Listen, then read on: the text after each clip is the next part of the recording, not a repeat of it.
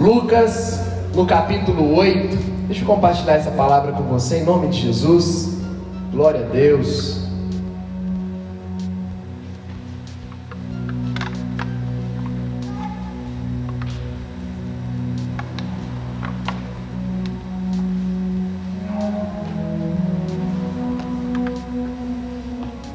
Lucas capítulo 8, amém? A partir do verso 40. Glória a Deus. Compartilhar essa palavra do Senhor poderosa, na é verdade, Deus é bom, sempre bom e Ele nunca muda. Glória a Deus. Lucas capítulo 8, verso 40. Amém? Todos acharam? Vamos ler a palavra do Senhor. Olha o que a Bíblia diz. Ao regressar Jesus, a multidão o recebeu com alegria porque todos o estavam esperando. Eis que vem um homem chamado Jairo, que era chefe da sinagoga, e prostrando-se aos pés de Jesus, lhe suplicou que chegasse até a sua casa, pois tinha uma filha única de uns 12 anos que estava à morte. Enquanto ele ia, as multidões o apertavam. Certa mulher, que havia 12 anos, vinha sofrendo de uma hemorragia e a quem ninguém tinha, é, ninguém podia curar e que gastara também com os médicos todos os seus haveres, veio por detrás de Jesus e tocou na orla da sua veste. E logo se estancou a hemorragia. Mas Jesus lhe disse: Quem me tocou? Todos negaram. Pedro, um dos seus companheiros, disse assim: Mestre, as multidões te apertam, te oprimem e você pergunta quem me tocou?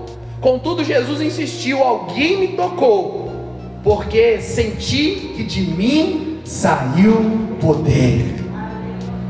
Veio uma mulher que não podia ocultar, vendo a mulher que não podia ocultar-se, trêmula, prostrou-se diante dele e declarou à vista de todo o povo a causa por que havia tocado e como imediatamente fora curado. Então lhe disse Jesus: Filha, a tua fé te salvou, vai em paz. Falava ele ainda, quando veio lá da casa de Jairo uma pessoa, dizendo assim: Jairo, não incomodes mais o mestre, a sua filha está morta. Mas Jesus, ouvindo isso, lhe disse: Não temas, crê somente, e ela será salva. Tendo chegado à casa, a ninguém permitiu que entrasse com ele, senão Pedro, João e Tiago, e bem assim o pai e a mãe da menina. E todos estavam chorando e pranteando. Mas ele disse: Não choreis, ela não está morta, ela dorme. E riam-se dele, porque sabiam que ela estava morta. Entretanto, ele, tomando-a pela mão, disse em alta voz: Menina, levanta-te. Voltou-lhe o espírito. Ela imediatamente se levantou e ele chamou e ele mandou que lhe dessem de comer. Seus pais então ficaram maravilhados, mas ele lhes advertiu que a ninguém contasse o que havia acontecido. Diga glória a Deus. Aleluia. Feche os seus olhos só por mais um instante. Vamos fazer mais uma oração. Pai, nós oramos nessa hora. Essa é a tua palavra. Fale conosco peço, Deus, o Senhor abra os nossos olhos, destampe os nossos ouvidos, ó Pai, desata a nossa mente, toca no nosso coração. Pai, nós oramos que essa palavra possa, meu Deus, tocar em corações aqui, em nome de Jesus. Aleluia. Olha para cá, deixa sua Bíblia aberta aí, nós vamos ler mais alguns versículos. Mas olha que texto interessante. Talvez você já leu esse texto várias vezes. Talvez você já leu essa história, mas nessa manhã eu queria trazer com você um aspecto novo aqui. Olha que texto interessante, a Bíblia conta a história de um homem que era muito importante ali na região de Israel naqueles dias, um homem chamado Jairo. A Bíblia fala que ele não era qualquer membro da sinagoga. A Bíblia fala que ele era o mestre, o chefe da sinagoga. E aí ele tinha uma filha de 12 anos.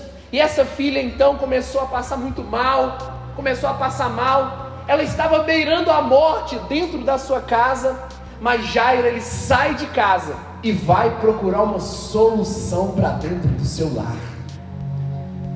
Aqui é interessante porque Jairo, ele encontra com Jesus. E quando ele encontra com Jesus, ele se prostra aos pés do Senhor. E ele recebe, depois de um tempo, a bênção pela qual ele estava procurando. Mas olha que interessante, essas duas histórias estão colocadas juntas na Bíblia, tanto a história de Jairo quanto a história da mulher do fluxo de sangue, porque aqui tem um princípio espiritual, aqui tem uma chave poderosa. Amba, a, a, mulher, a menina, a filha de Jairo, tinha 12 anos. A mulher estava 12 anos sofrendo de uma hemorragia.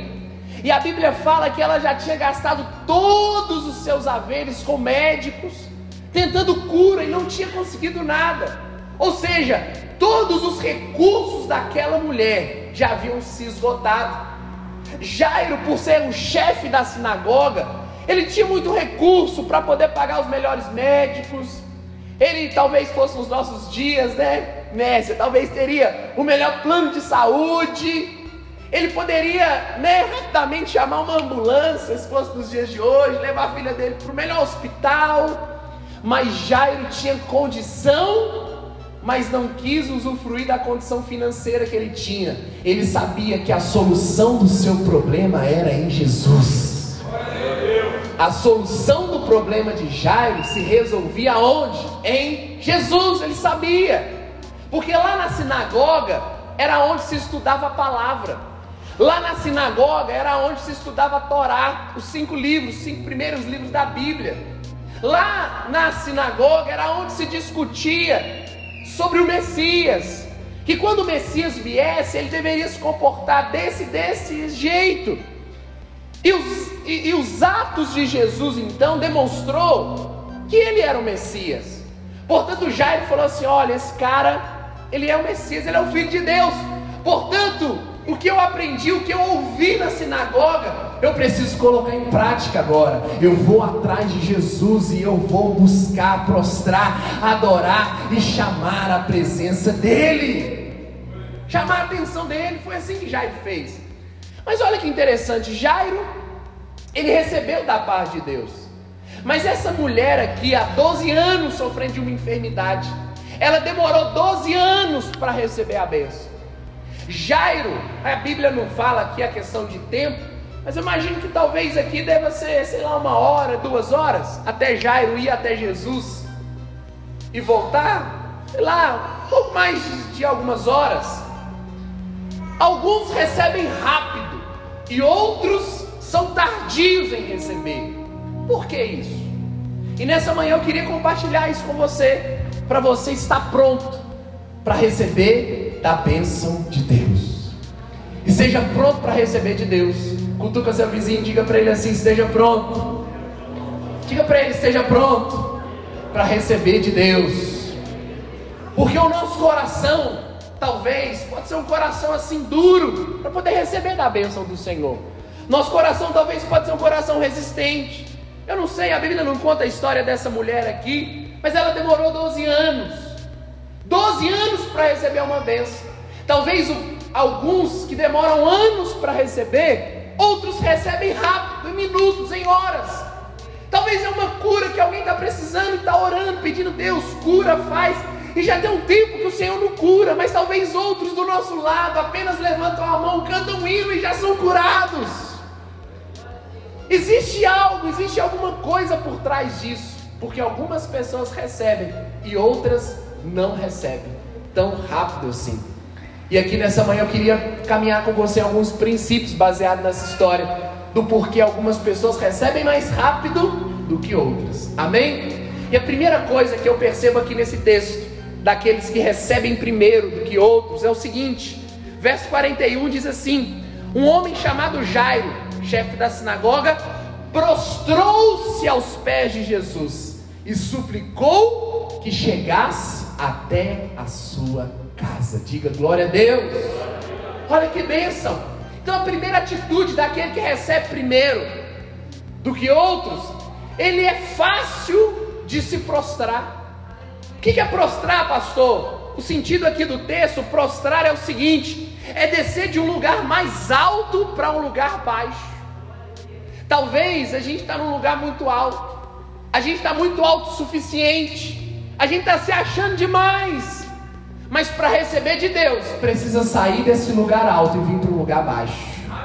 E, este, e esse lugar baixo aos pés do Senhor Jesus. Precisa se prostrar, meu irmão. Sem prostração, sem adoração, sem abrir mão do nosso eu, do nosso ego, não existe milagre do Senhor na nossa vida.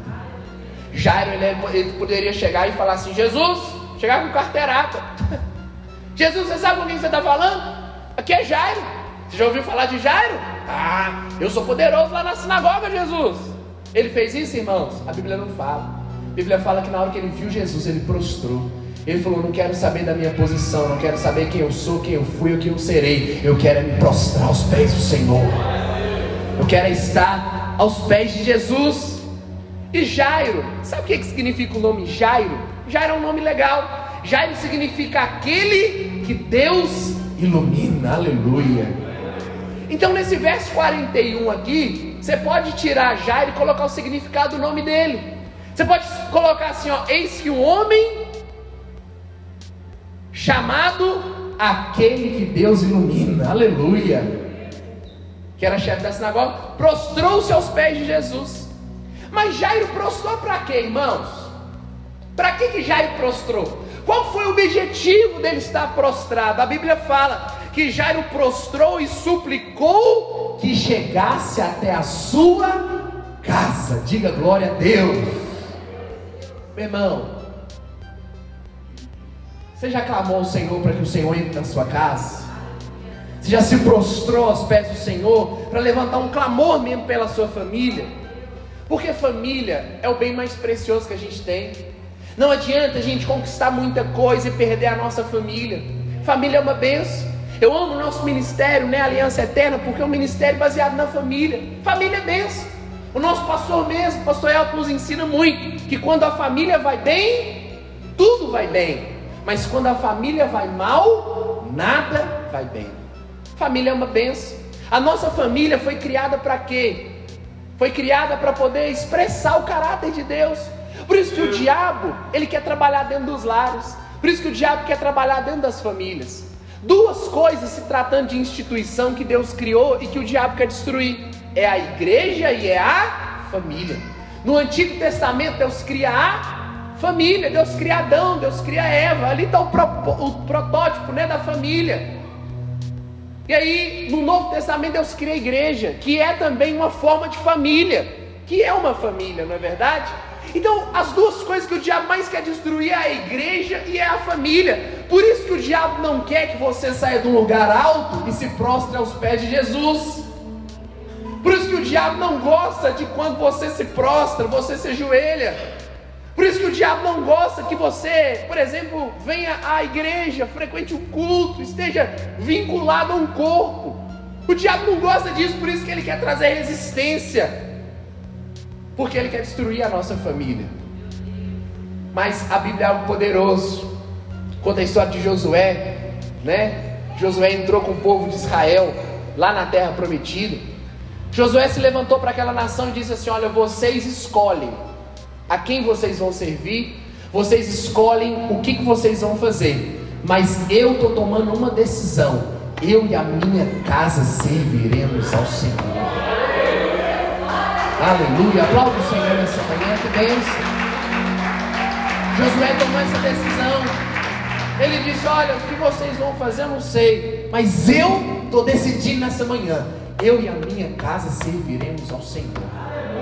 Amém? Decida isso também nessa manhã. Decida nessa manhã a servir a Deus junto com a sua família. Porque a nossa família é uma bênção, irmãos. Né? O marido, a esposa, os filhos, é tudo uma bênção. Mas o diabo quer entrar e quer destruir isso. Mas seja como Jairo nessa manhã. Vá até os pés de Jesus. Se prostra, se humilha. Amém? Revela o seu coração grato diante de Deus, seu coração humilde. E clame pela sua família porque aquele, meu irmão, né, a quem você está ajoelhado, ele ouve a sua oração e te responde em nome de Jesus. Então clame pela sua família. Amém? Segunda coisa aqui que eu acho interessante, vamos imaginar comigo a história. Jairo, filha dele está lá no quarto, quase morrendo. Jairo sai correndo para procurar uma solução. para dentro da sua casa. E aí Jairo, quando ele tenta, obreiro Tiago, até Jesus, Jesus fala: beleza, eu vou até na sua casa. Só que no meio do caminho acontece uma situação que é uma mulher que toca na orla do manto de Jesus. A Bíblia fala que Jesus parou. Jesus estava andando, aquela multidão estava apertando ele, estava oprimindo ele. Você já andou de metrô 6 horas da manhã? Diga misericórdia. Os ônibus cheios, aquela coisa, você já andou? Aquele negócio de espreme, era mais ou menos aquilo, irmãos. Jesus estava andando e a multidão apertando ele, mas de repente alguém chega ali debaixo da ola, consegue tocar, e Jesus para. Então Jesus estava se deslocando até a casa de Jairo, mas no meio do caminho ele teve que parar, porque alguém tocou na ola dele. Eu fico imaginando, Leidiane, a ansiedade de Jairo do lado.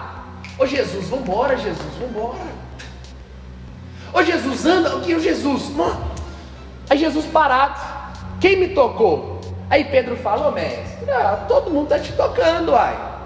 Todo mundo está te tocando aqui. Como é que você pergunta quem me tocou? Aí Jairo, talvez, ansioso, poderia ter dito, Jesus, bora, todo mundo está te tocando, bora, bora, bora, minha filha vai morrer, Jesus. Mas Jesus parou.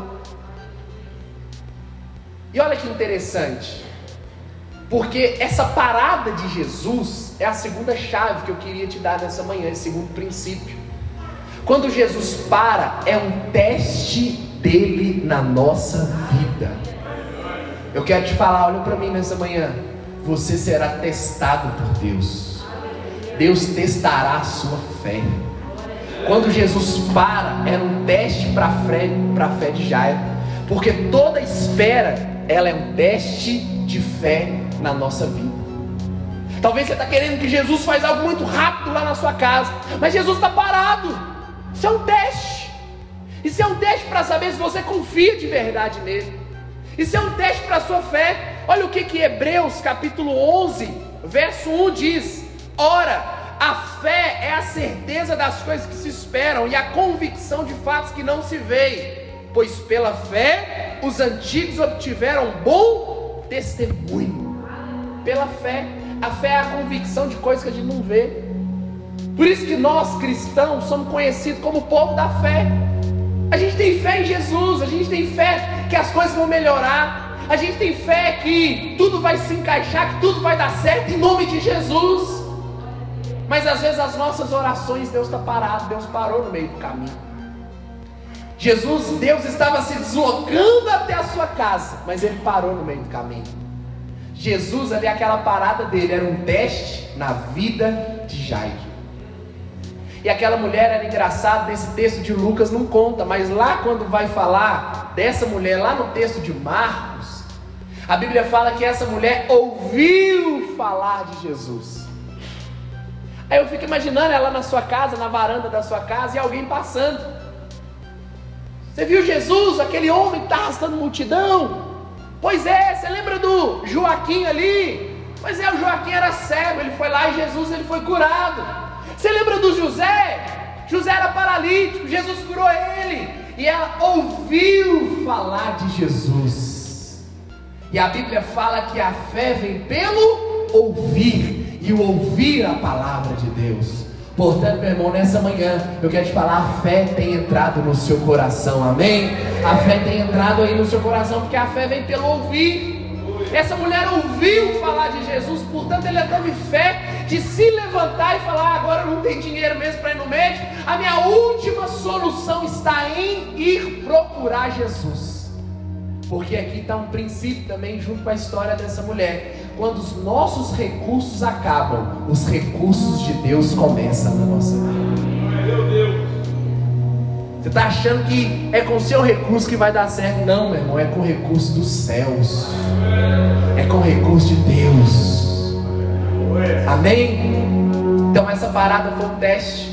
Terceira coisa, né? Além de prostrar, para clamar pela nossa casa e passar por testes. Além do teste também vai trazer junto consigo a resistência do inimigo. Porque olha o que o verso 49 diz: Falava ele ainda. Jesus termina de curar a mulher, libera a mulher e volta a se deslocar para a casa de Jairo. Jesus estava terminando de falar para começar a se locomover de novo para a casa de Jairo. A Bíblia fala, falava ele ainda. Quando veio uma pessoa da casa de Jairo, dizendo assim: A tua filha já está morta, não incomodes mais o mestre. Ah, meu irmão, você nessa noite, nessa manhã, estou me acostumando ainda, né? Você nessa manhã, você tem duas opções. Ou você ouve a voz da resistência, ou você ouve a voz de Jesus. A voz da resistência vai te falar para você não incomodar mais o mestre. A voz da resistência vai te falar para você não frequentar mais a igreja, não servir mais a Deus com sua família. A voz da resistência vai falar assim: para que, que você está lutando? A voz da resistência fala para nos paralisar. Quando aquele, aquela pessoa da casa de Jairo chega para ele e diz: Não incomodes mais o mestre, eu imagino que o coração de Jairo gelou na hora, o semblante dele caiu. Mas Jesus, pegando na mão de Jairo, falou com ele assim: Jairo, não temas, creia somente. Não temas, Jairo, creia somente, Deus vai fazer, eu vou fazer a obra. Jairo ali agora estava com duas palavras: o crer somente de Jesus e o não incomodes mais o mestre de alguém que veio da casa dele. Talvez você está com duas palavras aí na sua vida, qual que você vai decidir ouvir? Você vai decidir ouvir a voz da resistência ou a voz de Jesus? Ah, meu irmão, se a gente ouvir a voz da resistência, a gente para. Verdade ou mentira? Gente, para. Olha, não vai dar certo. Olha, essa família não vai fluir. Olha, esse negócio não vai para frente, vai fechar as portas. Olha, esse negócio não vai. E, e aí para. São tanta resistência, tanta situação que se a gente for ouvir isso, a gente para. É tanto problema, é tanta situação. Né, Tiago? É tanta coisa que se a gente ouvir isso, a gente para. Mas nessa manhã, o Senhor, meu irmão, está olhando para nós, está contemplando nosso coração. Ele está falando o seguinte: olha, não temas, creia somente. Não temas, creia somente. Não temas, creia somente. Aleluia! Aplauda o Senhor em nome de Jesus. Creia somente, meu irmão, em nome do Senhor. Porque a resistência na nossa vida, olha isso que poderoso a resistência na nossa vida é um sinal que a bênção está chegando. Você sabia disso? Toda vez na Bíblia que Deus ia fazer algo poderoso na vida de alguém ou na vida de um povo santido, vinha resistência antes. Sempre vinha. Deus queria libertar o povo de Israel, do, do Egito. faraó, com coração duro, não queria deixar. Aí depois que libera, o povo chega na frente do mar. Eles olham é mar na frente. Do lado, na geografia lá, era montanha de um lado, montanha de outro. Atrás, o exército de Faraó vindo querer matar todo mundo na frente do mar. Moisés deve ter olhado e falado: Ih, deu ruim agora. Ele olhou e falou: Nossa, tanto de resistência, não tem saída. Moisés não via saída, mas o Senhor já tinha contemplado a saída, a vitória. Aí eles passam pelo Mar Vermelho. Fica lá no deserto, resistência. Aí chegaram na beirada do Rio Jordão e falaram: não, agora é só vitória. Agora é Canaã, terra que manda leite e mel. Chegaram em Canaã, encontraram com Jericó. Tiveram que batalhar. Venceram Jericó, falaram: não, agora está tranquilo. Mais guerra atrás de guerra, e guerra, e guerra, e guerra, resistência. Mas a resistência é um sinal da bênção de Deus na nossa vida. Você lembra de Jesus, quando Jesus nasceu? O que, que Herodes mandou fazer? Mandou matar todas as crianças de dois anos para baixo. Resistência, querendo matar o menino. Por isso que eu falo, irmãos, todo projeto na nossa vida tem um prazo de dois anos. Se não morrer em dois anos, não morre mais. Diga para o seu vizinho, é dois anos. Porque vai tentar nos resistir. A gente começa algo, aí a resistência vem, não vai dar certo. Você está lunático. você está fanático, você está iludido. Dois anos, dois anos. Se não morrer em dois anos, eu quero te falar, não morre mais. Dois anos, é a resistência. Mas por quê? Porque o diabo já sabia o que, que Deus ia fazer. Por isso que ele está tentando trazer resistência. Talvez você está enfrentando muita resistência nesses dias, meu irmão. Eu quero te falar, não desanima não. Fica firme. Isso é só um sinal de que a bênção do Senhor está chegando na sua casa. A bênção do Senhor está chegando na sua família. A bênção do Senhor está chegando sobre você. Você recebe isso nessa manhã? Glória a Deus. Para a gente avançar aqui um pouco mais. Uma outra coisa, né? Jairo disse: crê somente. Ele creu. E uma vez que Jairo crê em Jesus, olha que poderoso isso, irmãos. Olha que lindo. Olha o que, que acontece na casa de Jairo irmão geral. Olha que poderoso. Jairo crê então no Senhor. Jairo então decide a ouvir a voz de Jesus, a deixar de lado a voz da resistência. E ele, no verso 52, diz assim: E todos estavam chorando e pranteando. Quando Jesus entra na casa de Jairo, a casa está cheia de gente. Cheia de gente que estava chorando e pranteando. Mas Jesus, quando viu aquele ambiente, ele disse assim: Olha, não temas, não chores, a menina não está morta, mas só está dormindo. Olha que sobrenatural que acontece no verso 52. E começaram a rir de Jesus. Presta atenção, quando Jesus chega, está todo mundo chorando. Jesus libera a palavra, todo mundo começa a rir. O ambiente daquela casa foi alterado, porque uma palavra foi liberada. Você está me entendendo nessa manhã? O ambiente lá da sua família vai ser mudado, porque o Senhor está te entregando uma palavra nessa manhã.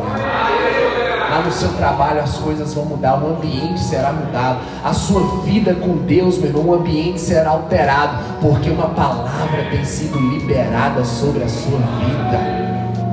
Portanto, espere, amém? Espere que os ambientes estejam mudados. O ambiente, o ambiente da sua família, da nossa casa, do nosso lar, o ambiente da igreja, o ambiente das nossas células, o ambiente será mudado. Por quê? Porque uma palavra tem sido liberada sobre nós. Uma palavra da parte de Deus. E começaram a rir. Jesus então falou o seguinte: ó, quem vai entrar no quarto é só quem crê na minha palavra. Não entra no quarto, não contempla o milagre quem está ouvindo a voz da resistência. Jesus falou assim: vocês querem contemplar milagre? Pois é, então creia. Quem daquela multidão que estava ali que cria era só Pedro, João, Tiago, a mãe e o pai da menina, Jairo e sua esposa, Pedro, Tiago e João e Jesus. Só os seis que entraram dentro do quarto. E aí Jesus pega na mão da menina fala assim: Menina, levanta-te. Menina, levanta-te. Aleluia. Menina, levanta-te em nome de Jesus. Ah, meu irmão, não sei, talvez algum projeto, talvez algum sonho de Deus está morto. O Senhor Jesus está falando nessa manhã: levanta-te, levanta-te, levanta-te em nome de Jesus. E o que, que aconteceu? Milagre. Voltou-se o espírito dessa menina e imediatamente ela se levantou e lhe deram de comer. Ficaram maravilhados pais da menina. Só que Jesus advertiu que ninguém contasse o que tinha que acontecer, o que deveria, o que tinha acontecido ali. Mas olha que engraçado, irmãos. Por que, que Jesus não curou a filha de Jairo, como ele curou, por exemplo, o servo do centurião? O que, Jesus fez com o servo do centurião? Oh, pode ir, seu servo já está curado. Liberou a cura de longe, obreiro Tiago. Foi assim que ele curou também a filha daquela mulher grega. Jesus falou: pode ir, sua fé, sua filha está curada. Por que Jesus não virou para Jairo e falou: ah, Jairo, vão, vão ganhar tempo aqui, pode ir, sua filha está curada. Por que Jesus não fez isso? Porque através dessa história, ele está nos ensinando, meu irmão, a como receber de Deus, a como estar pronto para receber do Senhor. Você quer receber a bênção de Deus, né? Não quer demorar? Pois é, passe por esse caminho. E Jairo é um homem assim fantástico. Eu confesso para os irmãos, eu admiro muito Jairo. Jairo é um dos personagens assim da Bíblia que mais me chama a atenção. Jairo é um cara muito bacana, Jairo é um cara legal. Por quê? Porque Jairo, ele estava na sua casa, naquela situação que nós já falamos aqui, chorando, todo mundo pranteando, aquela situação toda.